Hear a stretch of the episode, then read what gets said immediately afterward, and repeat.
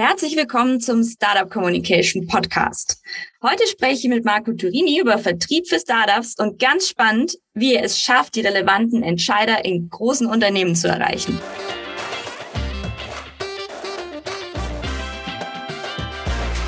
Marco, jetzt habe ich schon ein bisschen was vorweggenommen, aber stell dich doch äh, gerne selber noch mal kurz vor.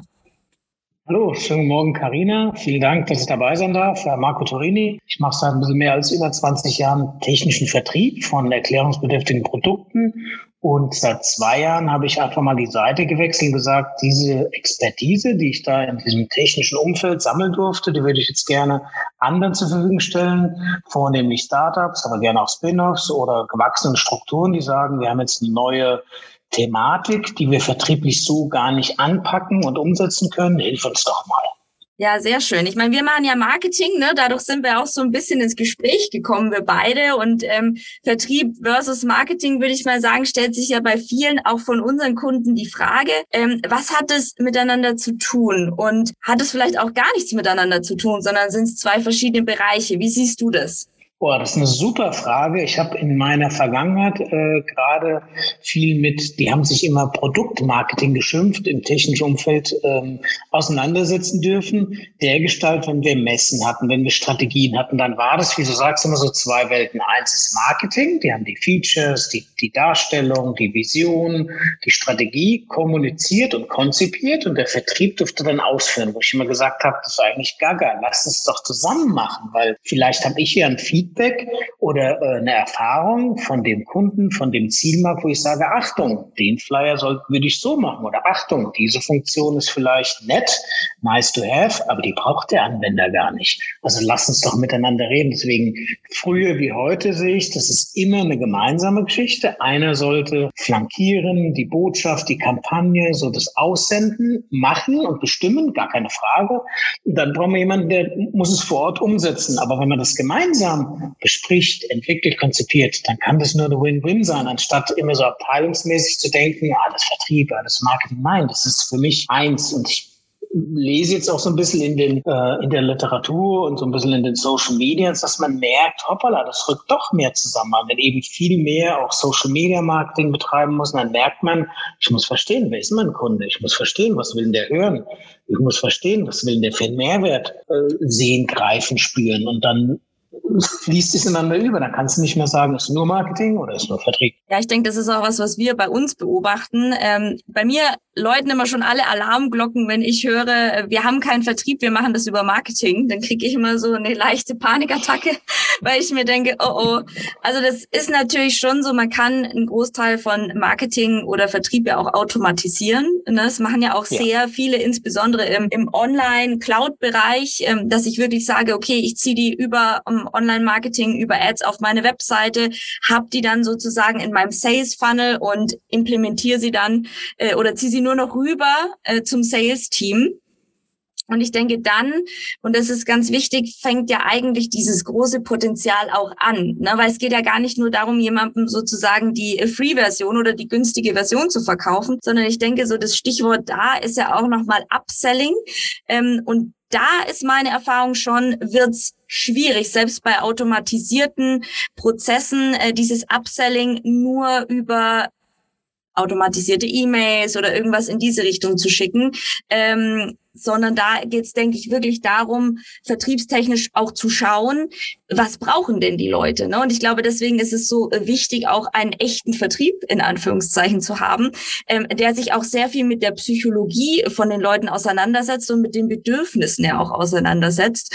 Ähm, das ist zumindest auch so die Erfahrung, die wir haben, wo man sich grundsätzlich ja auch beim ganzen Marketing überlegen muss, welches Bedürfnis hat derjenige, wie bringe ich den überhaupt in meinen äh, Vertriebsprozess rein. Und ich glaube, da sind wir schon auch beim, beim Stichwort bei dieser Vertriebsstrategie, ne, wie ich das aufbaue. Habe ich es automatisiert oder ist es doch eher so, dass ich auf diesen persönlichen Kontakt mit dem Kunden setze? Also wie finde ich das? Wie baue ich mir so eine Verkaufsstrategie auf?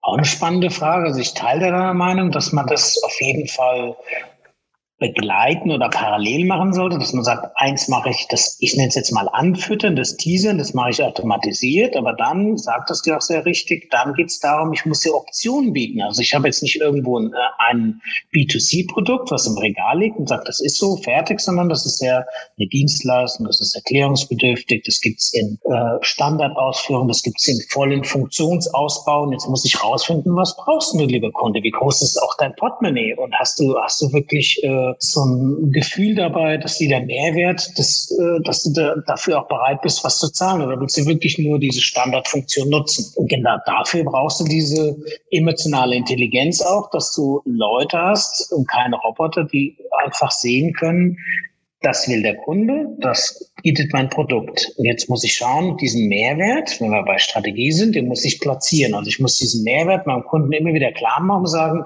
wenn du noch 15 willst, dann weiß ich, geh in den Baumarkt oder geh irgendwo in Amazon. Wenn du aber eine individualisierte Lösung für dein Thema haben möchtest, dann kann ich dir helfen. Dann lass uns die gemeinsam zusammen denken. Und da brauchst du immer wieder Leute. Da können Robots und sonstiges zuarbeiten, sehr gut, wenn es um Massen geht. Aber dann, wenn es um Entwicklungsthemen geht, also dass du auch Customizing und sowas betreibst, ob du jetzt im Softwarebereich bist oder im technischen äh, Modellieren bist oder in, es gibt ja auch viele äh, Technologiewandel jetzt inzwischen, dass du in der Baubranche siehst, da passiert immer mehr mit 3D-Scannern und sonstigen Tools, das ist alles nett, aber das kannst du niemals automatisieren. Du kannst niemals diesen 3D-Scanner nur in den Raum werfen, sagen, da, das wird ausgeplottet und fertig. Du brauchst immer noch mal jemand, der das Vermessen mit Hilfe dieser 3D-Technologie ausführt. Also das, man muss es immer ergänzend sehen und niemals so, wir haben Automatismen und deswegen brauchen wir jetzt keine Vertriebler mehr. Die müssen sich ein bisschen, das muss ein bisschen ähm, sich anpassen an diese Automatisierungswelt. Da können wir auch von lernen, was können wir da abgeben und was können wir äh, in diesen Wertevertrieb oder in dieses Mehrwertthema, da brauchst du einfach Menschen. Und wenn ich jetzt starte, ich sage jetzt mal mit meinem Unternehmen, dann ist es ja noch schwieriger, so ein bisschen auszuloten, mhm. überhaupt mal, ne, wer sind meine Kunden, was haben die für Bedürfnisse, was kann ich vielleicht auch gut verkaufen. Wie setze ich das am Anfang auf? Also was gibst du da auch für Tipps oder Insights als Experte? Wie kann ich mir wirklich so ein Vertriebssetup schaffen, sozusagen? Ja, also erstmal muss ich irgendwann mal anhalten, muss sagen, jetzt habe ich genug Funktionen und Features in das Produkt eingebracht, jetzt ist es rund und jetzt ist es marktreif. Also ich muss dann auch wirklich loslassen können, muss sagen, jetzt starte ich die Umsetzung und will dafür, ich nenne es jetzt mal Fans äh, gewinnen, ob kleine oder große. Ich muss also über den Mehrwert kommen, muss schauen, äh, was ist denn in diesem Markt überhaupt los? Bin ich der Einzige? Gibt es Mitbewunderer? Wo ist mein Alleinstellungsmerkmal? Wo unterscheide ich mich? Also ich muss meinen Mitbewunderer oder meinen Wettbewerb schon kennen, dass ich argumentieren kann. Also guck mal, dort kriegst du das, hier kriegst du das, bei mir kriegst du aber das. Also dass ich immer wieder auch äh, dem Kunden das Gefühl gebe, der kennt sich aus, der ist Experte in seinem äh, Themengebiet, der berät mich, der bringt mich nach vorne und ich habe Nutzen, wenn ich bei ihm das Produkt anschaue, wenn ich es bei ihm ausprobiere und schlussendlich kaufe. Also sollte man schon klar formulieren. Da ist meine Vorgehensweise auch immer die, dass ich jetzt äh, kein Hehl draus mache, dass es um den Verkauf geht, aber um zu spüren, was das Produkt kann. Also wir sind in der erklärungsbedürftigen Welt. Es ist immer irgendwo so eine Testinstallation, so ein Demo-Bereich hinzubekommen, dass es sieht, okay, ich habe jetzt mal das Produkt gesehen, ich habe das jetzt in meiner Umgebung implementiert oder integriert wow, ist wirklich ein Vorteil oder das harmoniert ja gar nicht mit der anderen Schnittstelle, müssen wir nachbessern. Und schon bist du im Gespräch, schon bist du weg von diesem, von dieser Bittstellung, ich will dir was geben, sondern du hast dein Produkt schon platziert, natürlich auf deine Kosten, und jetzt setzt sich der Kunde schon damit auseinander und sagt, hm, um diesen Mehrwert zu erreichen, müssen wir da schrauben und dort schrauben. Schon bist du aus meiner Sicht weg von dem klassischen äh, Verkaufen an sich, dass du ihm was aufschwätzen willst, sondern du bist schon auf der Mehrwertrille und sagst, okay, um diesen Mehrwert zu nutzen, was müssen wir dafür tun? Ja, das finde ich ganz spannend, was du sagst, weil du hast auch gerade ähm, erwähnt, so dieses in Vorleistung gehen. Muss. Wie wichtig ist das? Ne? Das ist ja gerade am Anfang, wenn ich sozusagen auch sehr beschränkte Ressourcen habe, immer so die Überlegung, was gebe ich kostenlos schon raus? Wir wissen ja, dass es einige, insbesondere von den sehr großen Unternehmen, erfolgreich mit dieser Methode auch geschafft haben, wie beispielsweise Google, die einfach ähm, viel mehr Speicherplatz am Anfang zur Verfügung gestellt hat, wie die anderen beispielsweise. Also wie wichtig ist ähm, dieses in Vorleistung gehen und wie weit sollte man auch in Vorleistung gehen? Also wann sagst du, ist auch der Punkt erreicht, ähm, wo ich dann auch sagen muss, okay, stopp, nee, das wird irgendwie nichts mit dem Kunden? Also in Vorlassen gehen immer. Es soll aber nicht so sein, wenn wir jetzt in der Kostenkalkulation äh, sind, dass ich was weggebe oder was verschenke, sondern ich gehe in Vorlassen, dass ich sage, ich kümmere mich jetzt um dich, lieber Kunde. Ich fange jetzt schon mal an, für deine äh, Endlösung zu customizen, weil ich bringe mein Produkt, äh, integriere ich in deine Lieferkette oder integriere ich in deine Softwarewelt oder in deine, ähm, in deine Prozessorganisation. Das ist meine Vorlassung. Dass ich aber dann vor Ort bin oder mein Techniker und das, was installiert wird, das muss er schon bezahlen. Ja, das ist auf neutrale oder auf neutrale Ebene, dass wir sagen, das sollte kostendeckend sein. Äh, so ein Installationstag sollte man eine Pauschale vereinbaren. Da ist die Anfahrt drin, die Abfahrt drin, der Aufbau und dann die Leihstellung sozusagen, ja, dass man äh, entweder sagt, ich will jetzt einen Aufbau äh, haben und die Leihstellung tarifiert haben oder man macht ein Gesamtpaket. Man sollte aber niemals sagen, also du, lieber Kunde, bist mir so wichtig, für dich mache ich alles, weil dann hört es nie auf. Dann wird er immer von dir fordern, fordern und du wirst nie eine Rechnung stellen können. Also du musst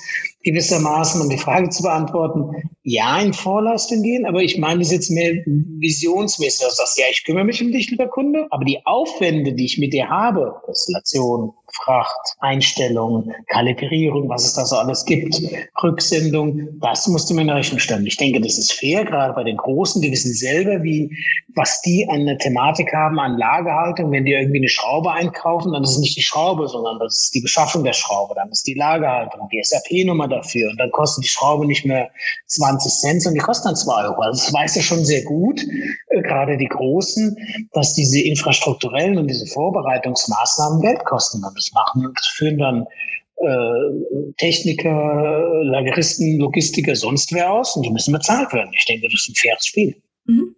Auf langfristige Sicht? Also wie sollten auch so die Rollen im Unternehmen verteilt sein? Wenn ich jetzt weiß, okay, ähm, ich möchte mir wirklich ein Vertriebsteam aufbauen, ähm, wann macht es auch Sinn? Äh, gerade wenn ich als äh, Gründer oder Gründerin mit am Start bin und natürlich am Anfang in der Regel selber verkaufe, ne, das ist ja was, was sehr häufig passiert. Äh, wann ist auch der Punkt gekommen zu sagen, nee, das muss ich jetzt irgendwie rausgeben, das muss jemand anders machen oder ich möchte ein Team aufbauen. Also wann ist da meistens so der Zeitpunkt, wo man sich dann auch als Startup die Frage stellen sollte, wie man das Ganze gestaltet? Also da kann ich jetzt keine äh, maßgeschneiderte Antwort geben. Ich würde es eher so ein bisschen umdrehen und würde sagen, ich stelle häufig fest, das Verkaufen von Anfang an will ja eigentlich keiner, sondern man, zu Beginn ist es eher so, dass man sagt, wo sind irgendwelche Automatic Flows, wo sind irgendwelche Closing-Prozesse, wo sind irgendwelche ähm, Agenturen, die mir diese Arbeit abnehmen, weil Vertrieb ist ja eher unangenehm und merken dann, dass sie sich eine Abhängigkeit gegeben haben. So wie du es beschreibst, dass man so den Vertrieb aufbaut, passiert eher selten und wenn, dann vielleicht beim ersten und dann gibt man es schon schon in seinem Crowdfunding, äh, Organisationsfunnel oder häufig ist es so, dass der Investor sagt, wir haben ja auch ähm, Vertriebsstrukturen, die könnt ihr nutzen. Und dann hast du immer das Thema aus meiner Sicht, du bist in einer gewissen Abhängigkeit und du bist zu weit weg. Du weißt gar nicht mehr, äh, wie dein Kunde tickt, was, was äh, für Features braucht denn der, äh, was für Berührungspunkte hat der denn, was für Probleme entstehen mit deiner Lösung und seiner bei seinen Endkunden. Also deswegen würde ich sagen, man sollte das nie zu sehr abkapseln und zu sehr outsourcen. Man soll aber natürlich auch den Blick behalten. Man kann jetzt als Gründer nicht nur Vertrieb machen, man sollte immer so äh, als Leuchtturm das sehen, dass man sagt, ich habe meine Vision, ich will mit meinem Produkt dahin, dass ich jetzt sage, ich will den Großen äh, oder die Großen in dieser Nische bedienen. Um dahin zu kommen, fange ich mit dem ersten an. Wenn ich die ersten zwei äh, ongeboardet habe, dann könnte ich mir überlegen, ich habe ja eine Systematik, ich kann meinem Co-Partner, Co-Founder oder meinem Vertriebsleiter, den ich dann einstelle, diese Vision weitergeben und sagen, guck, nach dem Modell äh, haben wir hier den Vertrieb aufgebaut und möchte ich das bitte weiter ähm, umgesetzt haben, aber dass du immer mit dabei bist, äh, anstatt jetzt zu sagen, okay, genug Vertrieb gemacht, das machen jetzt die anderen. Ich denke, dann bist du auch von dem ganzen Feedback, auch wenn es unangenehm ist, dieses ganze Customer Care und diese ganzen Reklamationsmanagement und Eskalationsstufen, die es gibt, die sind wichtig, weil dann hörst du, funktioniert deine Lösung? Oder ist der Kunde zu tappig? Muss ich es einfacher machen? Brauche ich ein anderes Training? Brauche ich ein anderes Manual? Anstatt einfach zu sagen, ja, ich habe die beste Lösung ever, ich verkaufe sie und gut ist. Du musst schon ein bisschen reinfühlen. Du sagen, hey, gerade weil du ja einen Großen glücklich machen willst. Und mit Sicherheit würde dir auch sehr viel zurückschieben, ist deine Schuld, da musst du aber genau rausfieseln. Na, dann brauchst du eben jemand im Customer Care oder im Qualitätsmanagement, der genau rauslesen äh, kann, nee, da waren wir nicht schuld, wir haben bis dahin geliefert, du hast es dann falsch umgesetzt. Also ich denke, dieses einfach nur abschneiden und weggeben ist gefährlich. Ab einem gewissen Grad so, dass du aber immer noch auf Augenhöhe hörst und siehst, was passiert da, ist meine Überzeugung. Wenn ich jetzt sozusagen als Startup das Ziel habe, große Unternehmen anzusprechen, Konzerne wie BMW beispielsweise. Mhm. Wie gehe ich das, wie gehe ich das Ganze an? Also wie kann ich äh, die relevanten Entscheider erreichen und wie kann ich mein Produkt sozusagen verkaufen? Mhm. Eine sehr schöne Frage, weil nur so äh, funktioniert es ja. Wenn ich einen Großen überzeugen will, muss ich erstmal wissen, wo ist der Mehrwert meiner Lösung und was für einen Mehrwert hätte jetzt mein Kunde, wenn ich jetzt äh, irgendwelche, wir mal, ist ja gerade im Gespräch, Warta Porsche. Also jetzt bin ich Warta und sage, ich bin zwar bekannt äh, oder ich bin jetzt ein Unbekannter und will jetzt BMW mit meiner Batterietechnologie begeistern. Dann weiß ich, es gibt da andere Marktplayer. Äh, ich weiß aber auch, dass äh, VW zum Beispiel gerade, Mercedes gerade die Chinesen rausgeschmissen hat. Also da habe ich schon mal kapiert, es gibt welcher Markt. Ich bin nicht alleine. Ich muss auf Qualität setzen. Made in Germany kann da helfen. Ein fairer Preis. Es muss innovationsgetrieben sein. Da habe ich schon mal so die Needs vom Kunden. Wenn mein Produkt genau dahin passt, oder wenn ich es so aufgebaut habe, dann habe ich ja schon die Mehrwertdarstellung. Das sage hier, du bist, sind local, in Germany, eine Sprache, logistisch einfach, äh, ich kann schnell reagieren. Und über diese Mehrwertbotschaften muss ich jetzt überlegen, ist es der Einkauf? Ist es der Einkauf wahrscheinlich nur unten der Preis? Dem ist wurscht, äh, was jetzt die Lösung technisch bringt. Also du musst dich für den Einkauf vorbereiten, dass dein Preis da unten stimmt. Also du musst so viel kalkulieren, dass Nachlässe, dass der Name BMW nochmal verhandelt wird, da musst du den Einkauf vorbereiten. Dann musst du aber äh, in die R&D-Welt gehen, musst gucken, die kaufen die Batterien ein, die haben eine Marktbeobachtung und die würden äh, die Batterien auch in anderen Stellen wahrnehmen. Also musst du dort Fans finden. Also musst Stück für Stück gucken, wer ist eigentlich in meinem Buying Center der Influencer, wer kann mir helfen? Und wer sind so die Decision Makers, wo du sagen kannst, also da ist es jetzt ganz wichtig zu präsentieren, zu sagen, okay, wir machen jetzt nicht nur eine PowerPoint-Show, sondern wir machen mal so ein Probesetup, das bringe ich dir mit, so ein Bootleg oder Prototyp, was auch immer, und kannst mal was zum Anfassen da lassen. Also dein Ziel muss es immer sein, zum Kunden zu kommen aus meiner Sicht. Und dann Fans, die eben äh, unterwegs zu machen, was sagst du also beim Einkauf, ist mir klar, da gibt's Nachlässe, mit dem habe ich sogar schon mal gesprochen. Der hat mir schon mal gesagt, du musst dich, ich weiß nicht, in irgendeinem Verband zertifizieren lassen oder wir nehmen nur Hersteller, die diese Maßnahme erfüllen, dass du prepared bist. In der R&D-Gruppe weißt du, die sprechen eben mit Warta und drei anderen. Äh, mit dem Forschungsleiter weißt du, die sind sehr offen für Innovation, also machst du es ein bisschen featurelastig oder machst du ein bisschen Basic da in deinem Auftritt und so kannst du eben mit all diesen Antennen, die du aussenden solltest, gucken, dass du dir auf der anderen Seite Fans machst, dass du da punktest, dass du, das gucken wir uns mal an. Und ich das denke heißt, dann, ja. Das heißt, ich spreche quasi viele verschiedene ja. Entscheiderebenen an.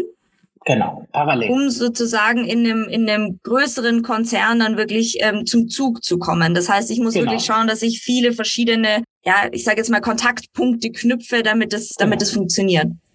Genau, wenn du nur mit einem sprichst, ist die Wahrscheinlichkeit einfach kleiner. Das ist natürlich der normale Weg und du sagst, mein Entscheider ist jetzt der Forschungsleiter äh, Batterie oder Forschungsleiter generell, dann hat er viel auf dem Zettel und dann rufen den 15 andere am Tag an. Aber wenn du mal guckst, wer hat noch damit zu tun und klärst so ein bisschen die Randbedingungen, dann ist der, die Wahrscheinlichkeit, dass du abgelehnt wirst oder einen Schritt weiter kommst und unterwegs lernst, die Leute erzählen dir dann, dann sagt dir der Einkauf, ach, hören Sie mir auf mit dem Lieferant oder ach, hören Sie mir auf damit. Ist doch so, dann hast du wieder eine Information mehr. Und wenn du mit dem R&D-Menschen sprichst, kannst du sagen, ich habe gehört, ihr habt da Ärger gerade. Ja, und dann fragt er vielleicht kurz, woher wissen Sie das oder so? Kannst du erklären. Und dann bist du mit ihm im Thema. Dann bist du nicht mehr, also ich bin der Torini, ich mache das und das, ich habe eine ganz tolle Batterie äh, äh, ähm, erfunden, sondern du bist schon auf dem Thema, ah, das ist so schwierig, der Markt ist so, so abgegrast und es gibt äh, überhaupt nicht viel Vorkommen. Und auf einmal bist du mitten in der Thematik und gar nicht mehr so bei dem, ich will dir was verkaufen, sondern wir haben eine Herausforderung, eine Problemstellung. Vielleicht kannst du mir helfen. Gib dir mal einen Tipp. Und wie finde ich diesen Kontakt und wie gehe ich den an? Also rufe ich die an, schreibe ich eine E-Mail, finde ich die auf LinkedIn und schreibe denen eine Message oder was ist da so der beste Weg? Also da gibt's in, in meinen äh, über 20 Jahren Erfahrung eigentlich gar kein, äh, kein Masterplan. Wir haben früher sehr viel mit Flyern und Mailings, also wirklich noch per Post gearbeitet. Heute kannst du das automatisiert machen, dergestalt, dass du äh, Sehenbriefe äh, generierst und noch diesen postalischen Weg machst, hängt von deinem Produkt ab. Also wenn es erklärungsbedürftig ist und wenn diese Farben in so einem Flyer helfen können, wenn wir jetzt so an Sponging oder sowas denken, wenn du wirklich so eine Botschaft oder hast irgendeine nachhaltige äh, kosmetische oder technolog technologische Lösung, wo du sagst, das will ich dir mal erklären in mehreren Iterationsschritten, dann macht so ein Flyer schon Sinn. Wenn du aber auf den Punkt bringen kannst in einem Telefonat oder in, in so einem Teaser, äh, dann ist LinkedIn natürlich das beste Mittel der Wahl, weil da sind die ganzen Entscheider drin und du kannst du ansprechen, ne? so Stück für Stück, das sagst du, hör mal zu, ich würde gerne vernetzen. Der nächste Schritt, ich habe gesehen, ihr habt spannende Projekte, äh, darf ich mal vorstellig werden? Dann so langsam rantesten. Also du merkst meine Antwort, es gibt jetzt nicht nur Telefon, nur Briefschreiben, nur LinkedIn. Du musst eine Kombination machen. Äh, mit Sicherheit merke ich auch gerade, sind jetzt äh, sogar Instagram und TikTok dort auch noch so Parallelwelten. Also früher war es wirklich monoton, du hast angerufen, Fax und äh, Briefe geschrieben. Heute hast du mehrere Medien, also ob jetzt WhatsApp, TikTok, ähm, Instagram, da kannst du zumindest mal gucken, was, wie tickt denn der Entscheider? Also wie tickt denn jetzt meine Zielposition, äh, Person? Da siehst du zum Beispiel, ist der Natur verbunden, der Posse vielleicht mal das einfach, wenn er spazieren war oder so. Und darüber findest du einen Einstieg. Sagst, Herr Mayer, ich habe ja gesehen, Sie waren auch am Bodensee und ist ja traurig, jetzt ist ja die Fahrradmesse gar nicht mehr in, am Bodensee, sondern in Frankfurt. Das ist für Sie, trifft Sie das, berührt Sie das? Weiß ich nicht. Ja? Und da versuchst du ein Thema zu finden. Also ich denke, Vertrieb geht immer mehr um das Socializen. Da geht es immer weniger um, also mein Produkt und die Features A bis Z, das juckt den nicht. Das ist wichtig, ja, aber das ist wichtig nachher in der Anwendung. Zum Kennenlernen und zum Reinkommen, die, da zählt der Mensch. Ja, der will auch lieber mit einem sympathischen sich dem Thema widmen und ein Meeting haben und eine Teststellung machen, als mit so einem, der sagt, ich bin der Beste und sehr froh, dass es dir anbiete. Was sind für dich so typische No-Gos beim Vertrieb? Typische No-Gos. Wenn du eben so gewisse Grundregeln äh, missachtest, also wenn du ähm, so Grundtugenden einfach vergisst äh, in der Ansprache. Äh, ich finde so, das Du raushauen, auch in der Starterwelt ja, aber bei so einem BMW, nee, immer förmlich bleiben. Ja. Dann Pünktlichkeit, dann auch so, wenn es zu hibbelig ist, auch schwierig, weil das sind in Farben gesprochen, das sind blaue und grüne, wenn ihr das was sagt, also das sind so strukturierte, alteingesessene Hasen, die da sitzen, die dann lange schon Forschung betreiben, lange da schon überlebt haben. Du bist jetzt wild und überzeugt von deinem Produkt. Das ist zwar schön, aber wenn es zu wild rüberkommt, das überfordert den. Ja, dann kommt er aus seinem, da kriegt er einen Kulturschock. Also jetzt mal, jetzt mal übertragen auf, auf dieses konkrete Beispiel. Äh, ich habe eine tolle Idee, innovativ, Startup und ich will so ein Corporate, so ein Tanker an, an, an so einen Tanker andocken äh, weitere Non-Gos sind auch so ganz andere. Wie gesagt, so Pünktlichkeit, äh, dass du dich auch zu sehr verlierst in, in, in deinem technischen Thema. Also dass du bei Präsentationen habe ich oft gesehen, dass ich dann Kollegen dabei hatte, weil ich eben auch nicht in die Bits und Bytes gehe. Die haben sich dann so verloren in ihren technischen Features. Wenn so ein technischer auf der anderen Seite ist, ist das super. Aber wenn da ein klarer Rote ist, der sagt, sag mir, was es kostet, sag mir, wie lange es hält, äh, sag mir, wie lange du brauchst. Der will einfach nur so fünf äh, Hacks haben und that's it. Und du tust den Tod quatschen mit Technik, dann ist vorbei. Also du musst dafür ein Gefühl haben. Der Vertrieb ist nicht nur so, dass du sagst, ich, ich bin jetzt der Star und ich habe die geilste Lösung ever, sondern du musst schon gucken, wie kann ich auf der anderen Seite punkten? Was habe ich da für Menschen sitzen? Für, ich habe jetzt schon von Farben gesprochen, was habe ich da für Charaktere? Wie ticken die so? Das, da muss ich die Triggerpunkte auch treffen. Also da kann ich nicht so mit der Gießkanne reinlaufen. Ja, sehr, sehr spannend. Ähm, wir haben ja äh, im ganzen Vertrieb und Marketing. Ne, wir leben ja von Erfolgsgeschichten sozusagen. Ich finde, das ist für uns äh, insbesondere auch im PR-Bereich, das ist ja auch sehr klassisch, hat ja auch was mit Vertrieb zu tun, nur dass wir Themen verkaufen statt Produkte. In der Regel an Journalisten oder Meinungsmacher. Ähm, und für uns ist immer das tollste Erfolgserlebnis, wenn dann was klappt. Ne? Wenn man dann wirklich in so einem Handelsblatt oder einer Frankfurter Allgemein landet, dann ist es mega, nicht nur für den Kunden, sondern für einen selber. Ähm, von dem her jetzt auch die Frage an dich, was ist denn so dein persönliches Erfolgserlebnis, an das du dich super gerne zurückerinnerst? da gibt es ehrlich gesagt viele, weil es war bei mir immer so, durch diese erklärungsbedürftigen Produkte war es immer meine, äh, mein persönliches, meine persönliche Ehre, dass ich immer in technische Themen reintauchen durfte, obwohl ich kein Ingenieur bin, obwohl ich kein Computerexperte bin und durfte aber diese äh, versuchen zu transportieren, einfach klarzustellen und diesen Mehrwert äh, darzustellen. Also ganz konkretes Beispiel, um jetzt mal eins aus der Hüfte zu schießen. Ich habe mal CRM-Software verkauft und prozessorientiertes, ähm, ja, also es war Lotus Notes betrieben, prozessorientierte Software für das Thema CM und für Helpdesk-Management. Und wir waren im Gespräch mit der Metallgesellschaft, das ist ja noch heute ein Begriff. Äh, und dort haben wir mit der zentralen IT-Entscheidung über dieses Thema gesprochen. Die gesagt haben, na ja, und dann gibt's da SAP und wir waren eine ganz kleine Bude. Aber die Lösung von uns war einfach die pragmatischste, schlankste und zielführendste ever. Und genau so sind wir angetreten, dass wir gesagt haben, ich zeige Ihnen diese Lösung, wir implementieren die für eine Testzeit, ich glaube von 30 Tagen.